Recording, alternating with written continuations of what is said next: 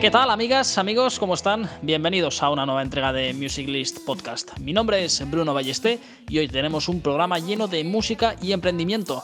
Descubriremos a una banda que acaba de lanzar un nuevo EP y que está creciendo muchísimo y además charlaremos con los autores de un libro que puede ser de gran utilidad para todos los músicos que nos escucháis. De verdad que vale muchísimo la pena el programa de hoy, así que espero que lo disfruten con nosotros.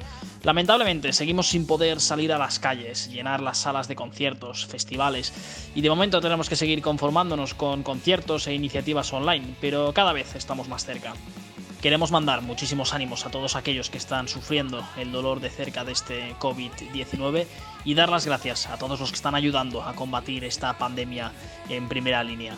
Este programa va para todos ellos, así que arrancamos.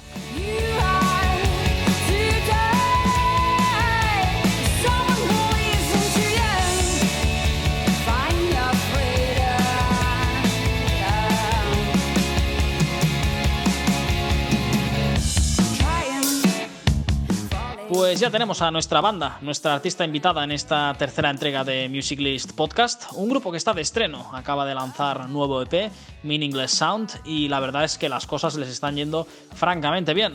Nacieron en 2017, ellos son Alison Darwin y hoy nos acompaña la voz y guitarrista del grupo, Laura Skyline. Laura, ¿qué tal? ¿Cómo estás? Muy buenas, ¿qué tal? ¿Cómo estamos? Te hemos visto haciendo conciertos en tu terrado estas semanas de confinamiento, pero imagino que con ganas de que cuando termine todo esto poder volver a los escenarios, ¿no? Sí, la verdad es que tengo unas ganas. Eh, lo, de, lo, del terrado está guay, no, lo había hecho nunca y me está gustando, así que algo positivo tiene. pero tengo unas ganas ya de tocar con mis compañeros. Cuéntame, porque estáis de estreno, acabáis de lanzar Meaningless Sound. Exacto, sí, sí. Es el segundo EP que lanzamos, esta vez con un poco más de canciones, pasamos a seis temas.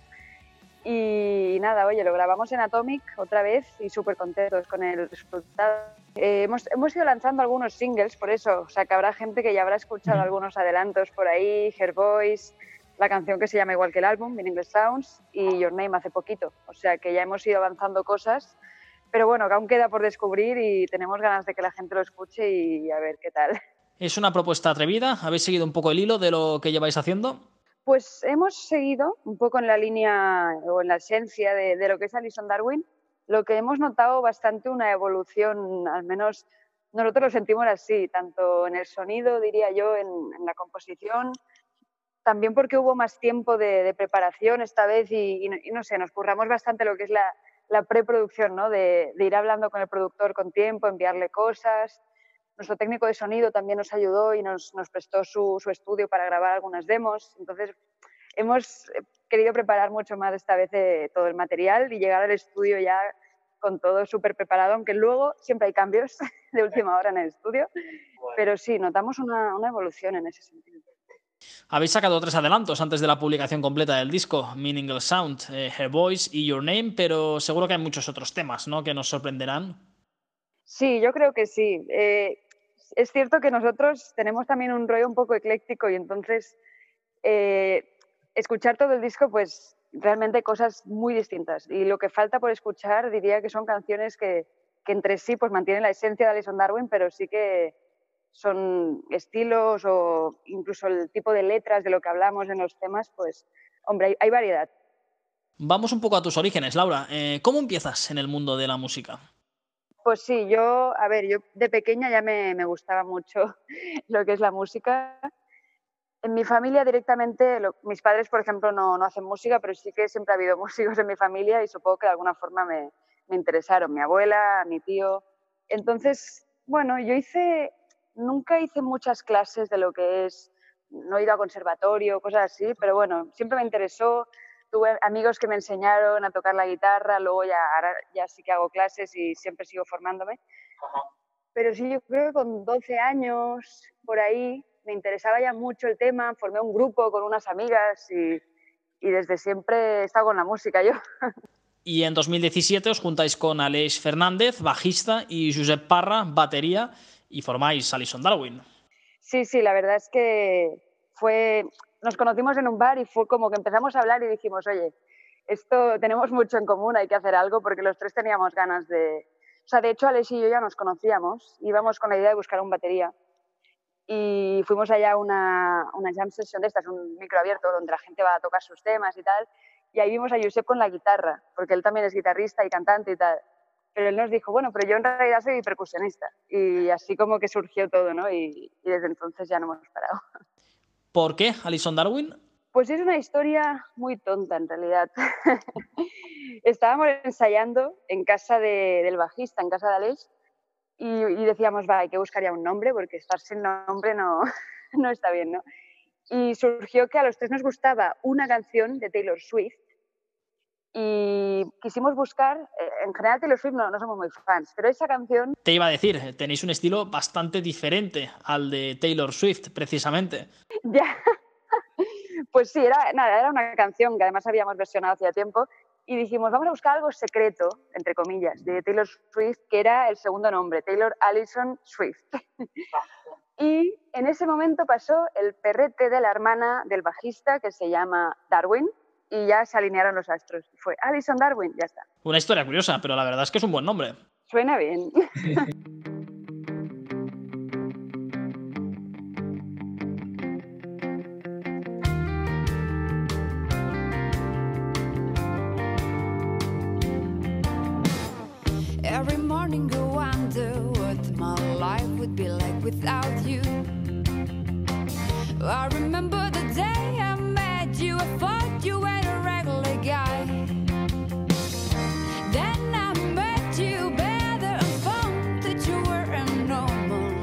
podríamos decir que Apologize, este tema que está sonando, fue el que os catapultó, ¿no? Ya que gracias a este single salisteis en la primera edición del Neox Discover. Sí, Apologize fue de esas canciones que enseguida notamos que a la gente le, gustaba mucho y, y, claro, y con lo de Neox ya fue, fue muy guay.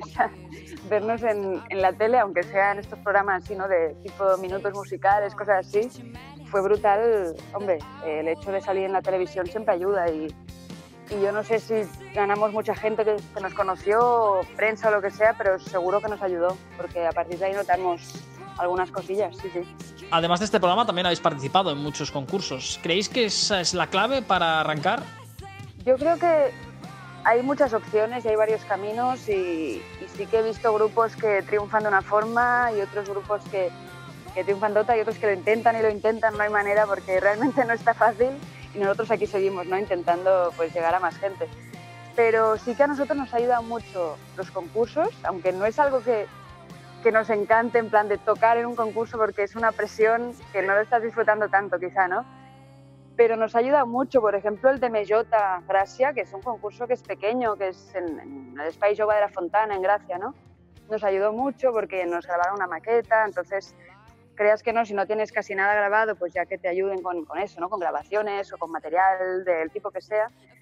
Y con eso, ostras, el de MJ sí que nos ayudó, es cierto, porque la maqueta que grabamos salió en Radio 3.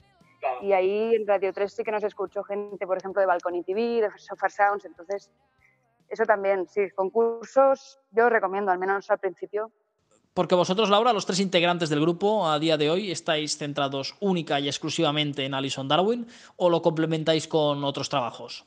Pues Alex y Josep ahora mismo, eh, ellos trabajan juntos en una empresa y todavía no pueden dedicarse 100% a Alison Darwin.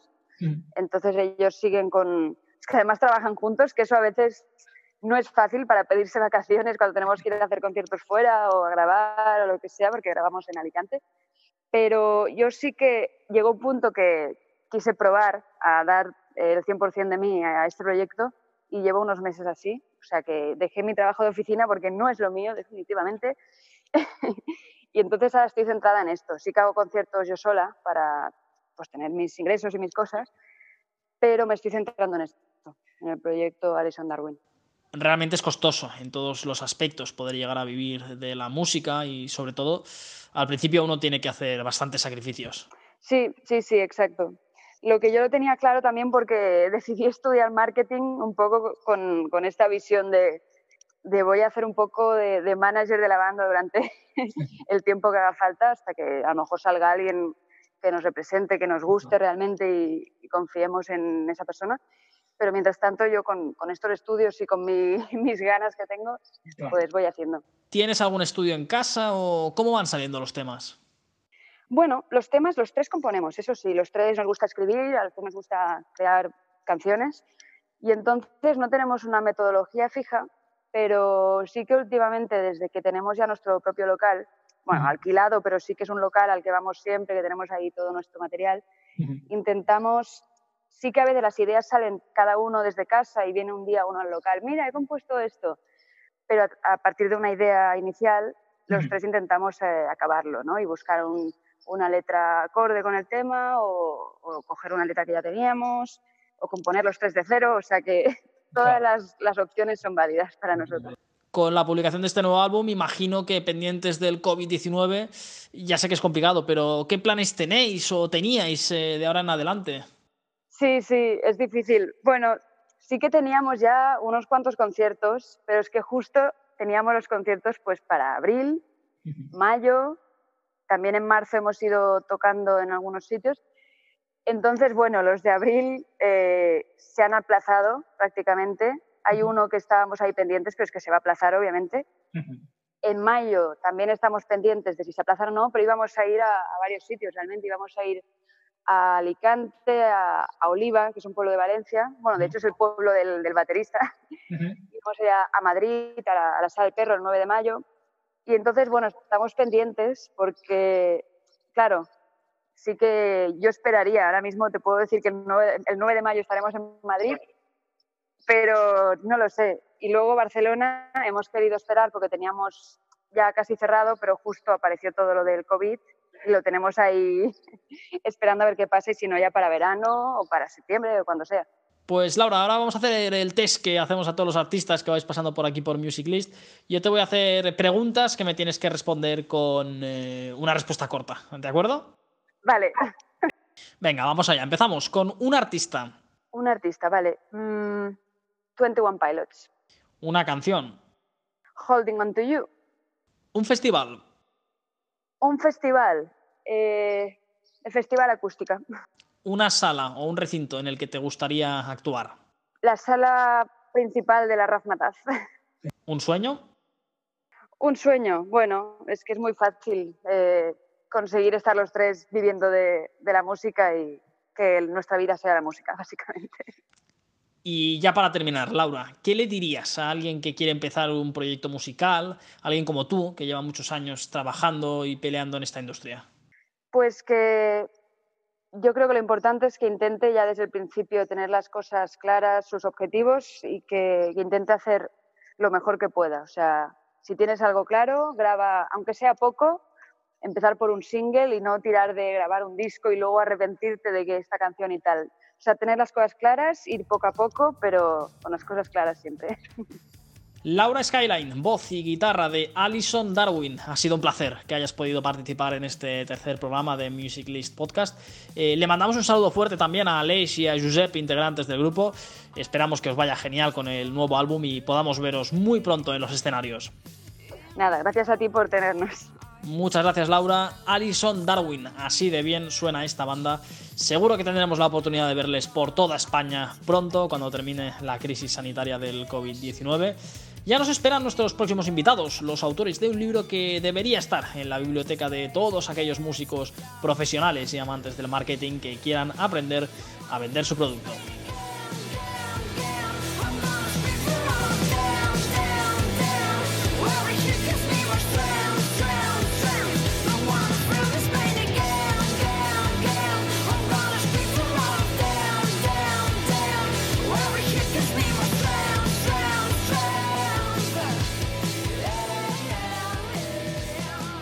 Se trata de ¿Qué vende un músico? Un libro que fue publicado el pasado mes de enero con el que sus autores, Carlos Moreno y Juan Ballesteros, intentan reflexionar y dar consejos a aquellos músicos que seguramente alguna que otra vez se hayan planteado eh, esta pregunta.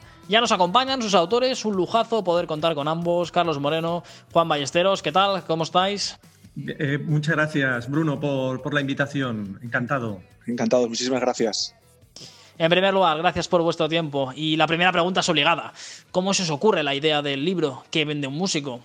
Mira, yo lo definiría, fue una, casualidad realmente este libro, ¿no? Eh, pero fue una casualidad muy bien parida en el sentido de, que se juntó lo que es una necesidad imperiosa por hacer marketing. En el caso de, Juan, pues vino nuestra agencia de publicidad, de páginas web, y ahí nos conocimos. ¿eh? Fue un flechazo realmente, porque realmente Juan eh, es una persona, es una muy buena persona y aparte es un muy buen profesional. Y, hubo ahí una conexión tanto personal como profesional, ¿no? Y de ahí surgieron muchas cosas, no solo este libro, sino muchas ideas, ¿eh? muchas reflexiones, muchos futuros proyectos que van a venir. Y, y, el libro fue una consecuencia de, ¿no? Fue una consecuencia de, una unión entre el mundo del marketing y el neuromarketing, eh, porque yo me dedico al neuromarketing, y el mundo de la música, eh, que es el, nicho al que se dedica Juan, ¿no? Yo soy músico también, eh, bueno, yo compongo desde los cuatro años, que empecé a tocar el piano, a los seis ya empecé a componer, a los once ya empecé a dar, conciertos, hoy hago música para cine, y, bueno, y este, este libro surgió realmente del amor por la música, que tenemos tanto Juan, como yo. ¿eh? También por la necesidad imperiosa de ayudar, ¿eh? de, sacar todo lo que tenemos dentro, no solo con la música, sino con el neuromarketing, pues ya te digo que se une en este libro eh, y, convive lo que es el neuromarketing, que es la neurociencia, toda la parte de la neurociencia extrapolada al mundo del marketing digital, pero en este libro lo hemos sintetizado realmente al músico, a dar esas, esas nociones, eso, esas herramientas, esas técnicas pues para que el músico sea mejor músico y pueda tener de alguna manera una, abertura al mundo digital, ¿eh? que es muy importante. Juan, tu relación con la industria musical también viene de largo, ¿no? Bueno, sí, efectivamente, yo me dedico profesionalmente a la música, soy, soy pianista, director de orquesta, compositor y bueno, en mi vida es hacer, hacer conciertos y, como bien decía Carlos, ¿no? que había una necesidad que yo en mi mundo eh, he vivido. Es decir, tenemos como, como, una cierta rutina, hemos establecido una cierta inercia los músicos, eh, pero bastante acotada. Es decir, quizás no todos los músicos estamos haciendo todo aquello que quisiéramos hacer, ¿no? Quizá por las circunstancias, eh, quizás siempre a veces eh, extrapolamos la problemática a terceros, que si el sistema educativo, que si la sociedad, y efectivamente no vivimos en un mundo ideal, pero eh, está en nuestra mano convertir nuestros sueños, aunque sea un poco, un poco naif, un poco ingenuo, pero bueno, creo que son muchos los músicos que se dedican profesionalmente y que hacen exactamente lo que quieran. Pareciera como que las únicas opciones cuando alguien acaba en el conservatorio, yo estuve 15 años estudiando en el conservatorio, luego estuve viajando por Europa para eh, eh, reforzar mi formación, trabajando, y luego trabajé 10 años más en un conservatorio como profesor. Al final, y no lo digo como, como, un gran ejemplo, pero bueno, en mi caso, abandoné, abandoné mi plaza, renuncié a mi plaza como profesor, porque yo me daba cuenta que lo único que estaba haciendo era em, vivir un plan, un plan B esperando a, que llegase mi plan A. Y al final te das cuenta de que, bueno, no todo es compatible y que hay que tomar decisiones y que hay que, y que, hay que priorizar qué es lo que quieres hacer, ¿no?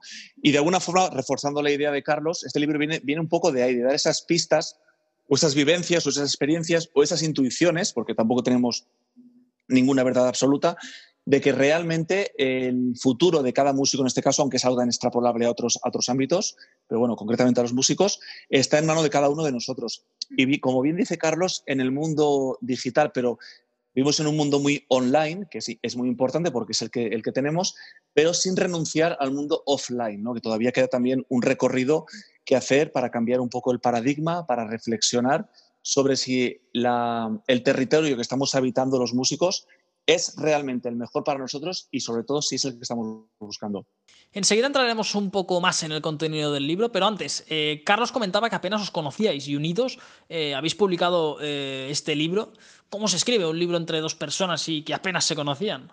Pues la verdad es que fácil, fácil ha sido porque ambos somos personas fáciles y, colaborativas, ¿no? Pero evidentemente yo vivo en Ibiza, Carlos vive en Girona y claro, pues eh, nos hemos visto poquísimas veces físicamente, pero bueno, hemos aprovechado la tecnología a nuestro favor, eh, hemos ido escribiendo en paralelo, contrastando, matizando, aconsejándonos mutuamente, porque bueno, si mi, mi nicho, es, mi profesión es la música, aunque también trabajo como marketer musical, pero el, experto, por ejemplo, en marketing y neuromarketing es Carlos. Por tanto, creo que nos, hemos retroalimentado muy bien y, bueno, dentro de la dificultad de la distancia y de escribir a, dos manos, digamos, pues ha sido relativamente cómodo. Sí, ha sido, ha sido realmente cómodo. ¿eh? También hemos utilizado pues, las nuevas tecnologías, ¿no? como Skype, eh, como Zoom, como WhatsApp. Y, bueno, son horas y horas y horas que aunque no hayamos, no hayamos estado reunidos físicamente, es como si lo, hubiésemos estado, ¿no? Porque la de horas que hemos estado eh, indagando en ideas, comentando, desarrollando, etcétera, son muchísimas. ¿eh? Entrando de lleno en la materia, ¿el libro podríamos decir que es más un manual o un espacio de reflexión? Mira, yo diría que es un espacio de reflexión. ¿eh? Eh, ahora, bueno, estamos ya pensando en el segundo libro, que este libro va a ser mucho más técnico, va a ser más orientado al neuromarketing, va a ser orientado más al marketing, vamos a dar ya tips muy, muy concretos, aunque en este libro se tocan tips, eh, pero más que nada es, una reflexión, ¿no? Es una reflexión, eh, es un cambio de paradigma también, es una obertura a nivel cerebral y es un clic cerebral, ¿no? Eh, muchos músicos pues viven en una realidad que no les gusta, muchos de ellos, pues con varias carreras, con conservatorio, etcétera, etcétera, y mm, pues tienen que, trabajar en, otras, en otros trabajos porque realmente no, no, les llega a final de mes, ¿no? Y esto de alguna manera eh, es triste, entre comillas, ¿eh? si eso, si uno, eh, que es lo que no quiere, ¿no? Hacer. Pero si lo que quiere hacer es otras cosas, pues este libro realmente es una abertura de, de la mente. porque aquí jugamos mucho, o sea, hablamos mucho del fracaso, hablamos mucho de la importancia de esa alta sensibilidad que tiene ya el músico intrínseca y que puede aprovechar pues, para todo el entorno digital, como YouTube, como un podcast, como una marca personal, como una integridad para hacer ser y, sentir. ¿eh? Por ejemplo, te doy un ejemplo. Samuel Kim ¿eh? es compositor, yo lo sigo. Eh, es un compositor de, bandas, bueno, bandas de, orquestas, para orquestas, para orquestación, etcétera, para películas. Y sin embargo tiene un canal, eh, tiene 123.000 suscriptores en el día de hoy y tiene un canal que le está funcionando muy bien y está monetizando muy bien. Eh. Y es un ejemplo, es un claro ejemplo de que, de que hay mucho más eh, dentro del espectro, o sea, fuera del espectro del offline. También está el mundo online, ¿no? Por eso un poquito este libro lo hemos querido orientar pues para, para abrir, para abrir la mente y, tener ese punto de reflexión de decir, bueno, hay mucho más, ¿no? ¿Compartís vivencias de vosotros mismos, eh, de artistas que han triunfado en la música? Bueno, la primera opción eh, es sobre nuestras propias vivencias, tanto la de Carlos como compositor de bandas sonoras, como la mía de... Mi, faceta principal es la de, bueno, aparte de la producción, tengo una empresa de, producción de música clásica y jazz, sobre todo mi actividad como director de orquesta. Y, y, claro, ponemos ejemplos de, bueno, personas anónimas, evidentemente, y también de, pues a lo mejor alguna estrella de la música clásica, con ejemplos eh, sobre todo de, una cuestión que es bastante, bueno, tabú ¿no? en, nuestra, en nuestra sociedad, sobre todo en, la, sociedad del sur de Europa, que es el tema de hablar de dinero, ¿no? que parece como que es, todavía uno de los grandes, de los grandes tabú. Y, y de alguna forma también ponemos el ejemplo de un gran pianista, que, bueno, que se levantó una, una polvareda muy importante porque cobró 200.000 euros por un concierto, ¿no? Y claro, eh, levantó mucha polvareda sobre todo entre los músicos, no hubo como mucha indignación. Y ahí esto nos dio pie, por ejemplo, porque tengo un, un, ejemplo, vaya, de, de, que realmente qué problema tenemos a veces, ¿no? Para conseguir que nuestro, nuestra profesión se pueda monetizar en términos dignos y cómo a veces nos parece como alejado de nuestra realidad que un músico profesional de gran calidad no pueda realmente tener una cotización al alza por su trabajo. De alguna manera, inconscientemente, aunque este punto sí, te lo puedo explicar mucho mejor, Carlos, pero inconscientemente nos estamos negando aquello que estamos criticando realmente.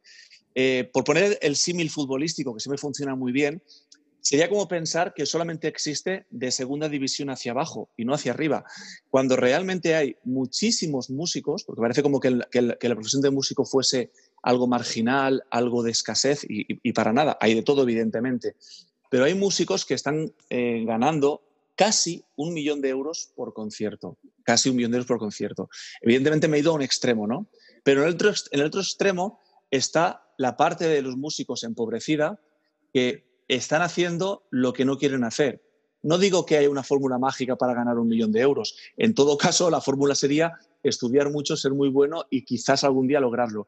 Pero me refiero, nos estamos refiriendo en el libro precisamente a cambiar el paradigma, que no podemos criticar aquello a lo que aspiramos realmente, porque de alguna forma nos lo estamos negando. Sí, eh, yo siempre pienso que uno gana en función de los resultados que, ofrece, ¿no? Y, cómo resuelve los problemas, ¿no? O sea, aquí hay una, gran, te podría decir, una falta de información. ¿eh? Una falta de información y un cambio de paradigma que se necesita. Fíjate que, el, como decía Joan, ¿no? lo mismo que se ve mal ¿eh? pues entre los músicos, pues que un músico pueda ganar 200.000 euros por un concierto, también se ve mal la venta en sí. O sea, el vendernos, ¿eh? la palabra venta. Fíjate que la palabra venta se hizo un estudio científico muy curioso eh, que nos ven, cuando viene un vendedor a vendernos algo, nos ven a nivel subconsciente e inconsciente, y esto está comprobado científicamente, como un vendedor de coches. Era la palabra, ¿eh? después de la electrocefalografía, resonancias magnéticas, etcétera, etcétera, que hicieron a un grupo muy, muy extenso de personas, nos veían en la venta como un vendedor de coches. Esto realmente, indudablemente, no es el 100% de casos, pero la mayoría, la mayoría, la venta no es amiga de la venta, porque la venta la ven como mal, como una cosa tabú, como una cosa de engaño. Y esto es totalmente normal debido a los vendehumos que han habido siempre, ¿eh? y los hay.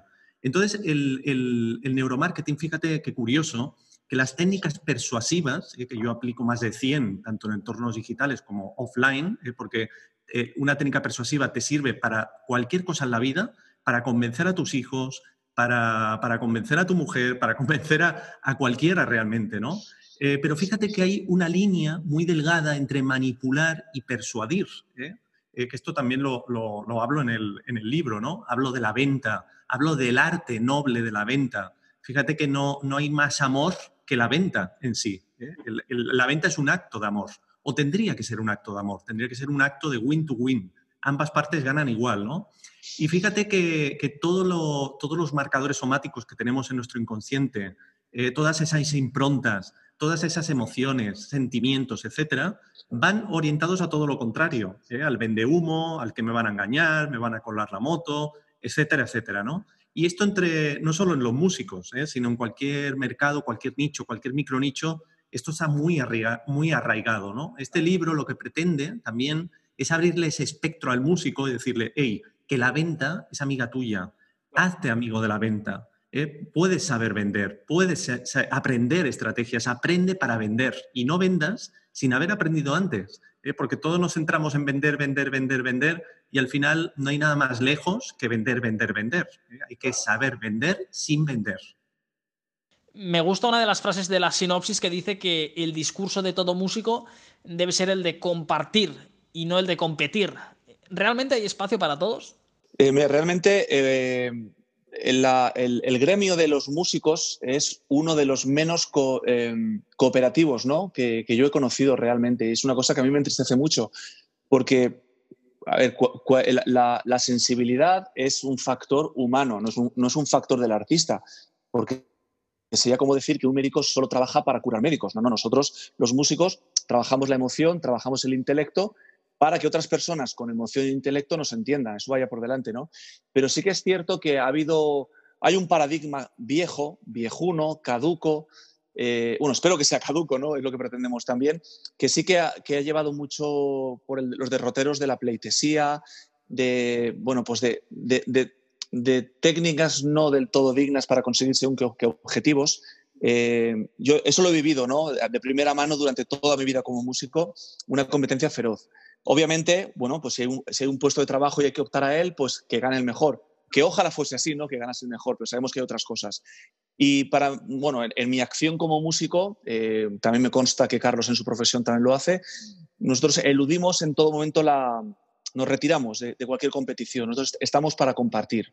Eh, podrán estar de acuerdo con nosotros, no estarán de acuerdo, eh, gustará nuestro producto, no gustará, pero nosotros no estamos para, para competir, que creo que es el, el mayor de los errores que puede, que puede cometer un músico, porque al final el héroe no es el que vence a, los demás, el héroe es el que se vence a sí mismo.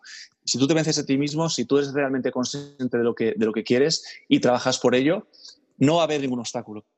Y a nivel de números, eh, ¿cómo se está yendo? ¿Estáis contentos de momento con los resultados? Sí, la verdad que estamos muy contentos. La verdad que la. O sea, fíjate que nosotros, tanto Juan como yo, eh, no nos centramos en el número de ventas y no es nuestra obsesión el ganar dinero. ¿eh? Fíjate, eh, todo lo contrario de lo que puedan pensar muchos. no es nuestro objetivo ganar dinero. Nuestro objetivo es poner ese granito de arena al mundo, al mundo de, la música, de los músicos, realmente para que sean mejores músicos o, haya una abertura, como he dicho al principio, a nivel cerebral para otras, para otras, otras acciones ¿no? que, puedan, que puedan determinar su éxito ¿no? en un futuro. Eh, porque el éxito es muy relativo y el éxito depende, eh, depende de, lo que tú pienses que es éxito, ¿no? Eh, pero nosotros no, no, la verdad que yo estoy muy satisfecho, estamos muy satisfechos realmente con las ventas del libro, cuando nuestra pretensión no, no, ya te digo y repito, no es ganar dinero, sino poner ese granito de arena, pero aún así lo que me llevaría de todo esto es la crítica, la crítica tan buena que estamos teniendo, esas, esas personas que nos envían WhatsApps, y me dicen, oye, mira, Carlos, eh, me ha sido increíble el libro, me lo he leído en una tarde o me lo he leído en un, en un día, ¿no? Eso te va a hacer sentirte muy orgulloso, ¿no? Porque además eh, es un libro que principalmente va dirigido a tus colegas de profesión. Todo, sí, sí, exacto. No tienen por qué ser músicos tampoco, ¿eh? ¿Eh? Porque esto se extrapola también a mucho, a, todo lo que es emprendimiento al final. Como he dicho, es un punto de reflexión. El libro es un punto de reflexión. Es abrir la mente ¿eh? hacia otros caminos y, ver, por ejemplo, el fracaso de una manera diferente, ver el neuromarketing, cómo nos puede ayudar en el día a día, como músicos, eh, bueno, muchas cosas ¿eh? que se hablan y que, que se desarrollan en el, en el, libro. O sea que mi respuesta sería muy bien, o sea, muy bien. La aceptación, las ventas, pues van muy bien, la verdad.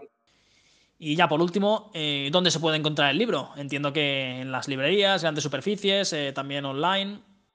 Sí, ahora mismo lo más fácil y casi, casi, casi posible es en, Amazon, porque lo tenemos en varias librerías físicas, pero claro, con el confinamiento lo, dejamos tanto en Ibiza como en Barcelona, lo tenemos en varias librerías, pero claro, están cerradas y no, no, no, no, pues, pues eso, no, están accesibles. Pero bueno, en, Amazon está, está puesto y, nada, pues eso, que invitamos a cualquier persona que tenga curiosidad eh, por, por simplemente, como bien decía, decía Carlos, ¿no? Por ver las cosas desde otro punto de vista, porque al fin, al, fin y al cabo la vida tiene muchos puntos de vista, también la música, también el marketing.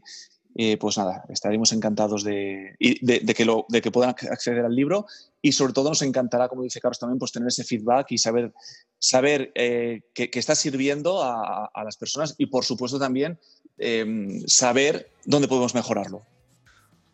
Juan, Carlos, eh, muchas gracias por vuestro tiempo y ahora en estos tiempos de confinamiento, qué mejor que disfrutar de una buena lectura, así que recomendadísimo ese librazo. Muchas gracias. Gracias a, a ti, Bruno, y gracias, Juan. Gracias, Bruno. Un abrazo, Carlos.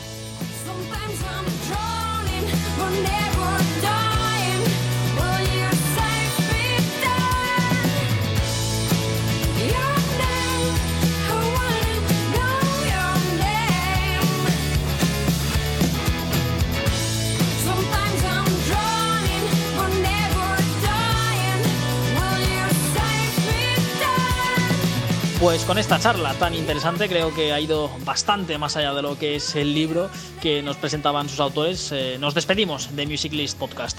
Hemos disfrutado de este programa lleno de energía. Hasta entonces, ya lo sabéis, todas las novedades musicales las encontráis en musiclist.com y ahí encontraréis también todos nuestros podcasts que los disfrutaréis, ya veréis. Nada más, les ha hablado Bruno Ballesté, espero que hayan pasado un buen rato y os esperamos en el próximo programa de Music List Podcast. Hasta entonces, un saludo. I'm fighting with this